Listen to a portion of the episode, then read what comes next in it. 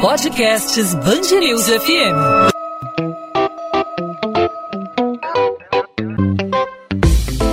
Dois às 20, com Maurício Bastos e Luana Bernardes.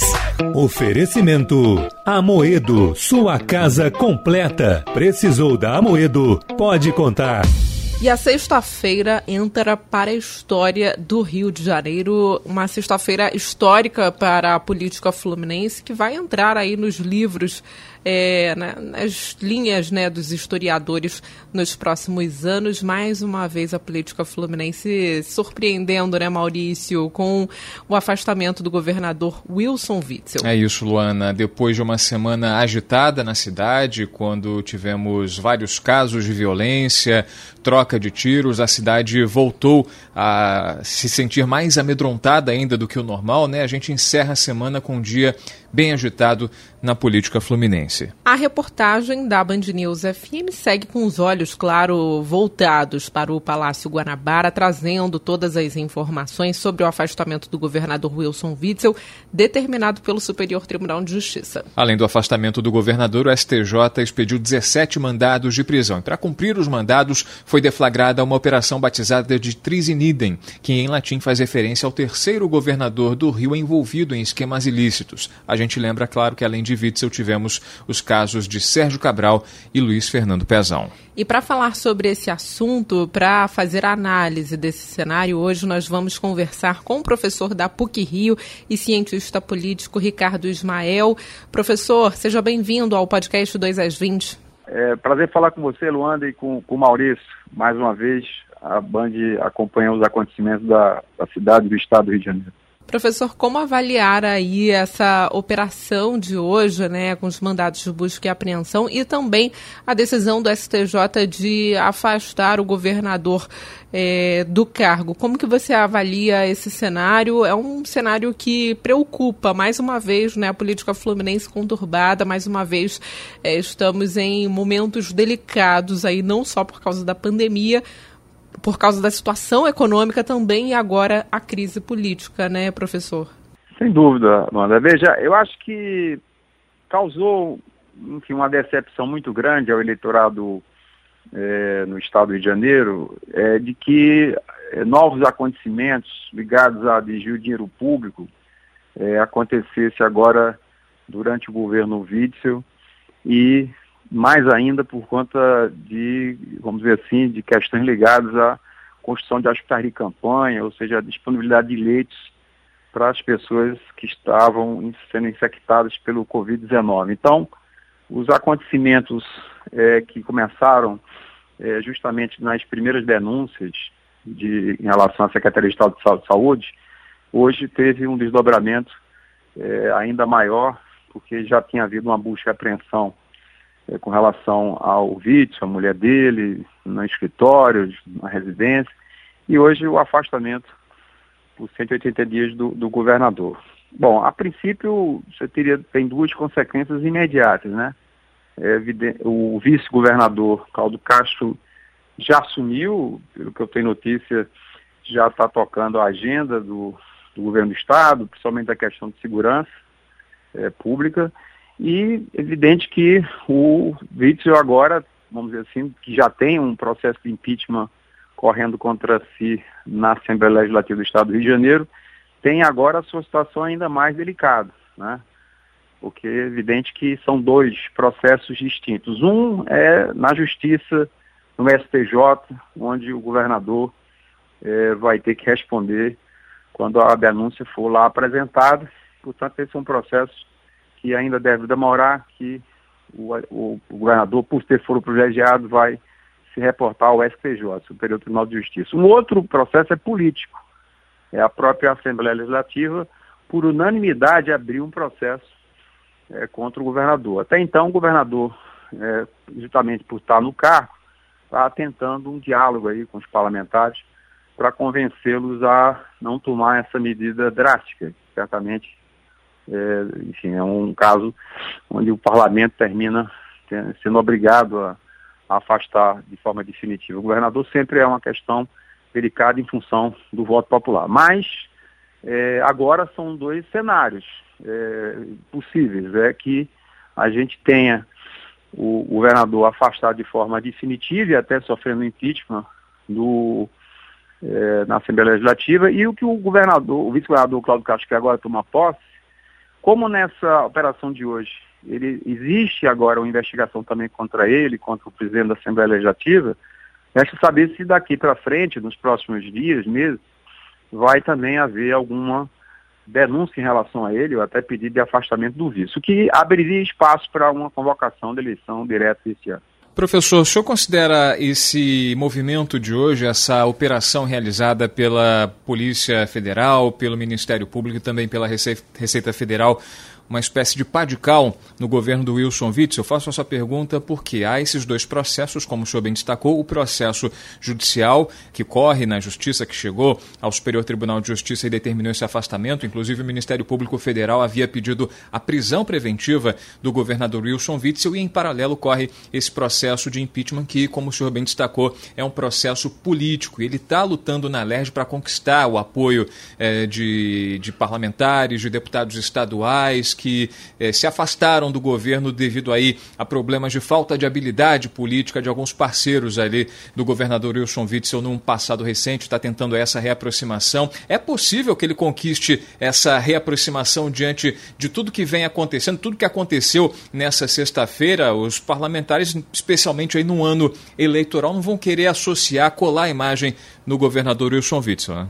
É, Maurício, acho que você tem, tem razão. Eu, eu diria o seguinte, é, a situação do, do governador Witzel é uma situação delicada, mesmo antes dessa operação de hoje.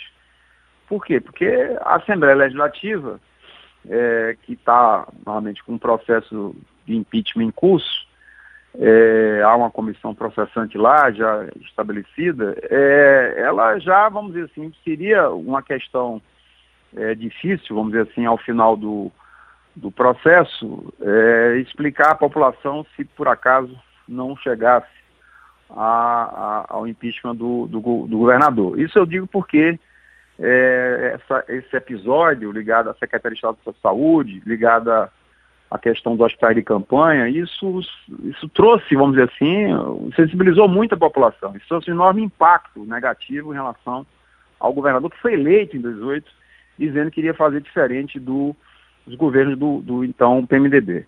É, essa operação de hoje, vamos dizer assim, vai fazer com que o governador agora, porque na condição de governador, é uma coisa, conversar com os parlamentares e tentar, vamos dizer assim, convencê-los a não votar pelo impeachment. E agora, se realmente for confirmado o afastamento, porque tudo indica, como ele declara hoje, que vai acionar o Supremo Federal, mas se isso for confirmado o afastamento, é mais difícil ainda conversar com os deputados é, na condição agora de um, de um governador afastado e com um escândalo político é, dessa dimensão, dimensão que ultrapassa o Estado e ganha repercussão nacional.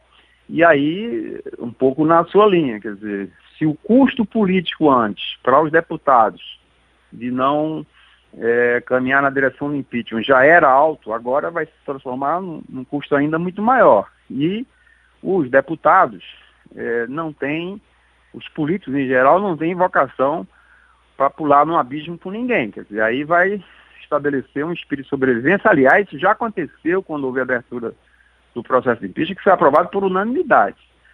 É, então, vamos dizer assim, você tem eleições esse ano, como você bem chamou a atenção, muitos desses deputados é, vão estar tá apoiando prefeitos, vão estar. Tá, e, claro, e daqui a dois anos, pouco mais de dois anos, eles próprios vão tentar a reeleição. Então, a situação se tornou mais delicada. Primeiro, porque o governador, o, ele saindo, sendo afastado do governo, não vai ter como mais conversar com os parlamentares, na condição de governador, inclusive promoveu uma reforma no secretariado para tentar essa reaproximação. E eu acho que agora, diante da repercussão muito grande que está tendo no dia de hoje, é, no Brasil, né, e eu acho que é, a população agora, a sociedade principalmente carioca e fluminense, vai ter ainda uma redição ainda maior em relação ao governador. A gente pode dizer que o agora governador em exercício Cláudio Castro está também numa situação delicada, né? Ele não foi afastado, mas ele foi alvo dessa operação de hoje.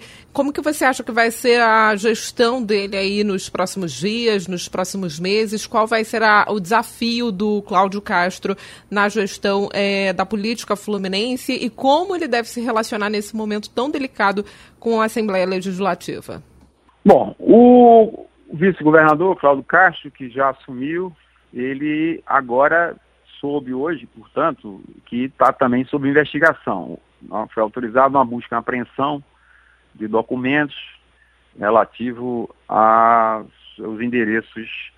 É, e isso provavelmente vai dar margem que a investigação contra ele ganhe agora novos elementos. Ou, ou melhor dizendo, se por acaso nessa apreensão de de documentos, é, não for encontrado nada que ligue o, o vice-governador com o esquema de corrupção que, segundo o Ministério Público, foi estabelecido aí na Secretaria de Estado de Saúde, tudo bem. Mas se por acaso houver alguma é, ligação, houver algum um envolvimento, isso pode levar também ao Superior Tribunal de Justiça decretar o afastamento também do vice-governador. E aí nós teríamos uma situação de que os dois sendo afastados, é, a Constituição Estadual estabelece que se for até o segundo ano do mandato, o presidente da, da LEGE ou o presidente do Tribunal de Justiça, se por acaso o presidente da, da LEGE também for afastado, porque ele está sob investigação também, teria que convocar uma eleição direta, quer dizer, eleição pelo voto popular, caso haja o afastamento simultâneo do, do governador e do vice até o segundo ano do mandato, até este ano. Se por acaso esse afastamento só acontecer no ano que vem, o, o afastamento simultâneo dos dois, aí haveria uma eleição indireta, eleição via Assembleia Legislativa. Só que a minha interpretação é que diante hoje do quadro que temos no Rio de Janeiro, a população dessa cidade não vai aceitar uma eleição através da Assembleia Legislativa, eleição do novo governador e novo vice. Então, imagino que a, a, nos próximos dias, nos próximos meses, vai ter que haver uma definição, uma clareza sobre a questão do vice, se ele de fato tem envolvimento ou não, porque caso tenha envolvimento, a gente teria que realizar uma eleição direta para o governo do Estado ainda esse ano. Perceba a situação inusitada na qual se encontra o estado do Rio de Janeiro, professor, Luana, ouvintes do podcast 2 às 20 aqui na Band News FM, com o afastamento do governador, com a investigação é, do vice-governador, é, que é o governador em exercício agora, Cláudio Castro, também investigado é, o presidente da Assembleia Legislativa, que é o segundo aí na linha sucessória, e diante aí dessa possibilidade, possivelmente haja até eleição, né, Luana? Eu lembro que na época época da prisão do Pezão, né, o Francisco Dornelles, então vice-governador, assumiu, mas na época, se eu não me engano, o presidente da Alerj na época, que era o Jorge Pisciani, né, também havia sido preso, ou estava para ser preso, né? A gente já estava numa situação delicada, mas acho que agora é ainda mais delicada porque nós temos o governador, o vice-governador e também o presidente da Alerj sendo investigados. É uma situação mais delicada do que na, do que na época do Pezão, eh, Ismael. Acho que sim, você tem toda a razão. A gente tem que, né, voltando um pouco no tempo, é, o Pezão, salvo engano, foi preso em novembro de 2018, é, portanto ali no final, final mesmo do seu mandato. E aí, como existia um vice, não havia nada contra o vice, o Francisco Dornelles concluiu o mandato e estamos conversando. Porque sempre é bom colocar isso. A Constituição Estadual prevê que no caso do afastamento do, do governador, assuma o vice. Portanto, se o vice não tiver nenhum envolvimento com, né, com relação a, ao, ao esquema de corrupção, a organização criminosa que, segundo o Ministério Público, tá, atu, atuou lá na Secretaria de Estado de Saúde, ele vai, portanto, é, assumir o governo do Estado e vai ter um mandato tampão aí até final de 2022. A hipótese que eu aqui levantei é com relação a um possível afastamento também do vice. Bom, é, é, nesse caso é bom para o ouvinte a gente chamar a atenção o seguinte, existe um tempo jurídico, existe um tempo político. O tempo jurídico vai ter que esperar ainda, é, já que está havendo ainda a busca e apreensão, até que o Ministério Público vai é, fazer a denúncia junto ao, ao STJ, Superior Tribunal de Justiça, porque o governador tem foro privilegiado, então vai ter que aguardar esse momento lá da denúncia. O governador, portanto, tem, é obviamente, é, a presunção de inocência, vai se defender, vai haver todo um processo ainda até que chegue ao julgamento. Esse é o tempo jurídico. Agora, o tempo político está, vamos dizer, ganhando celeridade, está ganhando um ritmo. É, por quê? Porque, de fato, é, o processo de impeachment já está em curso, a Assembleia vai ter que concluir esse processo de impeachment ainda esse ano. É, se por acaso houver o afastamento é, dos dois, do vice e do governador, a Constituição obriga a convocação de uma eleição em até 90 dias, se foi ainda esse ano, esses, esses dois afastamentos, de maneira que tudo indica que o tempo político está descolado do tempo jurídico. E o caso mais complicado para o governador Witzel é tentar agora convencer os deputados na Assembleia que não está envolvido, quer dizer, que ele vai tentar convencer que não decrete o impeachment, não confirme o impeachment. E o caso do Cláudio Castro é também torcer, ou pelo menos esperar que nas, nos próximos dias se esclareça que ele não teria envolvimento com o esquema que foi hoje denunciado. Então, vamos dizer assim, há uma expectativa no mundo político para os próximos capítulos. E, como eu disse, me imagino, pelo que eu acabei de dizer, que os próximos capítulos vão ser muito rápidos. Eles provavelmente vai ser aí nas próximas semanas, porque é, em função dessa questão de que a eleição direta possa, teria, teria que acontecer 90 dias depois do afastamento dos dois, essa é uma hipótese que, pelo menos no momento, não pode ser descartada. Professor Ricardo Jumael, agora uma questão a respeito do comportamento do eleitorado, né? Diante de toda essa situação que a gente está verificando, que tem verificado aí nos últimos meses, nas últimas semanas, né, em relação a toda essa questão envolvendo o escândalo eh, da compra de respiradores, eh, no combate à Covid-19, o nome do governador envolvido, aí chegando aí esse afastamento eh, do Wilson Witzel de seu mandato, né? O senhor não acredita que haja aquela teoria da nova, da nova política, né? Comece a cair num certo descrédito ao perceber que um candidato que era se autoproclamava aí juiz, combatente da, da corrupção, que veio para resolver os problemas e acabar com tudo que de antigo estava aí no poder, é, o PMDB e tudo que Sérgio Cabral representava, a estrutura do governo Witzel, pelo que os relatórios aí do Ministério Público indicam, a estrutura não se codificou, a estrutura era a mesma, inclusive o nome da operação é, indica essa, essa situação, né? Trisininden, né? Tudo, três governadores e a situação não se alterava. É, o senhor acha que, diante de tudo que se desenha aí, tudo que se desenhou nesses últimos dias, essa crença de que há uma nova política, ela cai por terra? Vamos lá, é, Maurício. A pergunta é ótima, né? E, e eu diria que, por um lado, é, você tem realmente uma enfim, um discreto ainda maior em relação ao processo de renovação política que aconteceu aqui em 18, no estado do Rio de Janeiro, porque o então candidato vice, como você já bem colocou, foi eleito principalmente porque tentava né, convencer a população, pelo menos a maior parte da população, que eh, iria fazer diferente do que aconteceu no ciclo do PMDB. Bom, isso embora a gente tenha que sempre colocar ressalva que ainda vai haver denúncia do Ministério Público, ele vai ter direito de defesa, portanto, só mais à frente vai haver um desfecho desse caso na Justiça, mas é, as ações que até agora aconteceram, seja a decisão da Assembleia por unanimidade de iniciar o processo de impeachment, seja a decisão hoje do STJ de afastá-lo, mostra que alguma coisa de grave aconteceu aí no governo do Estado, na Secretaria Estadual de Saúde. Bom, é, a questão da renovação da política, eu acho que vai continuar, ou seja, esse sentimento é um sentimento que existe aqui no estado do Rio de Janeiro, no Brasil todo, e no estado do Rio de Janeiro ainda mais, porque a gente tem uma espécie de vácuo político, né?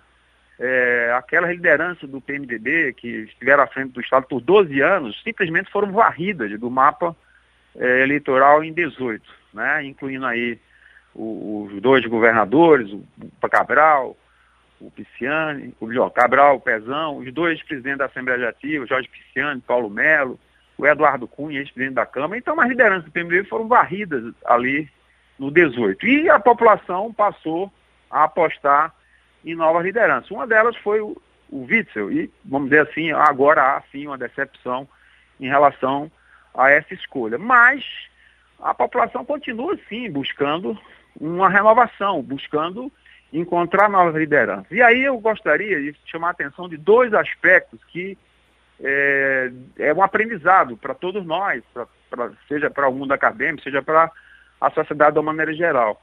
O, a diferença que está existindo nesse caso, em relação ao governo Cabral, onde os esquemas de corrupção só foram desbaratados depois que terminou o governo Cabral, agora está acontecendo com uma certa celeridade. Né? O, essa questão do, da Secretaria Estadual de Saúde, inclusive a, a coisa começou é, a ser denunciada, investigada, e com muita rapidez, né? inclusive houve interrupção dos pagamentos para essa organização, IABAS, é, começou novamente a busca e apreensão, agora o afastamento do governador, há um processo de impeachment, então, vamos dizer assim, os mecanismos de controle é, Ministério Público, Tribunal de Contas, Receita Federal, estão atuando agora com muito mais rapidez, diferente do que aconteceu lá nos governos do então PMDB, que agora chama-se MDB de novo.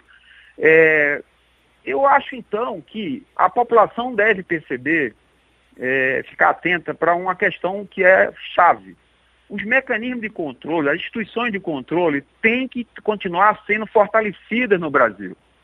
E isso significa que você tem uma função fiscalizadora sobre o Poder Executivo. O Tribunal de Contas, que é um auxiliar da Assembleia Legislativa, tem um papel intransferível. É ela que tem a prerrogativa de fiscalizar, de auditar as contas, inclusive de paralisar obras que há suspeitas de, eh, normalmente, serem superfaturadas. É, a Receita Federal, o Ministério Público também tem um poder de investigação. Então, é importante que a população fique atenta, porque essa questão das instituições de controle, via de regra, hoje em dia tem muita gente que está tentando enfraquecê-las, tirar a autonomia delas e até criminalizar as pessoas que estão envolvidas, é, integrantes do Ministério Público, principalmente. Então, mais uma vez, esse esquema só conseguiu chegar, ser desbaratado, porque houve investigação, porque as instituições de controle agiram. E nesse caso, essa é uma lição. Agora a gente, pelo menos, está vendo esse, esse processo avançar rapidamente, ainda no final do, do segundo ano do mandato do Vítor. Outra questão é que, claro, a gente precisa de uma mudança na política, ou de nova liderança, mas não se trata de caras novas, ou de uma, uma mudança simplesmente geracional, alguém jovem, ou, ou mesmo não, não adianta encontrar uma pessoa que é, simplesmente é um outsider, ele não é do mundo da política, está vindo é, da, da, do Poder Judiciário ou de outro atividade profissional. Isso não é, isso não é uma condição suficiente para que a gente não tenha os problemas que novamente está enfrentando. Ou seja, é necessário que a população continue procurando, continue tendo como critério na hora do voto, pessoas que realmente, ao irem para a atividade pública, assumam a administração pública, zelem pelo dinheiro público. Não permitam que o dinheiro público seja capturado pelos interesses privados. Então, infelizmente, a gente tem aí uma sucessão de, de políticos que faziam esses negócios com é, empresários para tentar financiar suas campanhas, para tentar aumentar o patrimônio pessoal. Ora, isso é que a gente tem que superar. A geração é, de políticos que tinha esse estilo, esse padrão, padrão anti-republicano. E outra coisa, outra coisa que é importante, na medida que esses casos são é, investigados, são desbaratadas essas organizações criminosas, deve sim serem proibidos de se candidatar. A lei da ficha limpa não pode ir para o lixo. Ela é muito importante que, por exemplo, a Justiça Eleitoral, é, a partir da lei da ficha limpa, de uma condenação em segunda instância, não permita a candidatura dessas pessoas, ou seja, que os seus direitos políticos sejam suspensos. Então, eu diria, para resumir, se a gente continua fortalecendo as instituições de controle, dando autonomia para elas, se a gente continua buscando políticos que realmente sejam comprometidos com o ideal republicano, no sentido de zelar pelo dinheiro público, se a gente continua fortalecendo a, a lei da ficha limpa, a gente tem uma chance de, pouco a pouco, é, dar margem às condições para que surja uma geração de políticos diferente dessas, que a gente está é, certamente é, abominando. Né? Professor Ricardo Ismael, professor da PUC Rio, cientista político, fazendo aí a análise completa sobre a situação da política fluminense diante dessa sexta-feira agitada por aqui, sexta-feira com o afastamento do governador Wilson Witzel. Uma aula, hein? Obrigado, professor, pela Verdade. aula que o senhor deu para a gente aqui do, do, sobre, sobre esse momento pelo qual a gente está passando no estado do Rio de Janeiro, professor. Obrigado, Maurício. Obrigado, Luana. Obrigada, professor. Abraço. 2 às 20, com Maurício Bastos e Luana Bernardes. Ponto final no 2 às 20, 2 às 20, a Band News FM em formato podcast, para você que nos acompanha sempre de segunda a sexta a partir das 8 da noite, nos principais aplicativos de streaming de áudio no site bandnewsfmrio.com.br ou em 90.3 no dial, no seu radinho. Que sexta-feira, hein, Luana? Pois é, Maurício, no episódio de quinta-feira do podcast 2 às 20, você torceu pra gente ter uma sexta-feira tranquila. Leve, é. E olha o que deu, hein? Pois é. da próxima vez. Não vou falar mais é. nada, não, não vou falar mais nada. Melhor. Bom, a gente espera que esses acontecimentos da sexta-feira sirvam de lição para todos nós, né? Não é um, um, um, veredito definitivo, né? A gente teve aí uma decisão do Superior Tribunal de Justiça de afastamento temporário. Paralelo a isso, corre um, corre um processo de impeachment do governador Wilson Witzel. Obviamente, a defesa irá recorrer dessa decisão do STJ, vai levar o caso até o Supremo Tribunal Federal. E aqui na Band News FM a gente acompanha todos os passos, é, todos os movimentos aí do governador Wilson Witzel, como vai se portar também o governador em exercício, que é o vice-governador eleito Cláudio Castro e também tudo que vai acontecendo nos bastidores da LERJ nesse processo de impeachment. Nossa reportagem sempre alerta, né, Luana? É isso aí, Maurício. E o ouvinte da Band News FM que nos acompanha aqui no podcast pode mandar sua sugestão, seu comentário nas nossas redes sociais, no meu caso no Instagram, Bernardes Luana, Luana com dois N's, onde eu também falo sobre literatura e também podem, vocês podem entrar em contato com o Maurício através do Instagram, né, Maurício? É isso, no Maurício Bastos Rádio você me encontra por lá, pode mandar sua sugestão, a sua crítica, o seu elogio, pode ficar à vontade para falar sobre o que você quiser, inclusive sobre assuntos do podcast 2 às 20. Combinado? A gente volta na segunda-feira com mais um episódio. Bom fim de semana, Luana. Para você também, Maurício. Até lá. Tchau, tchau.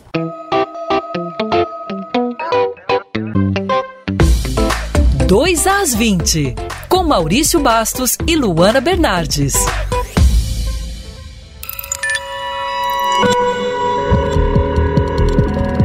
Podcasts Bangerils FM.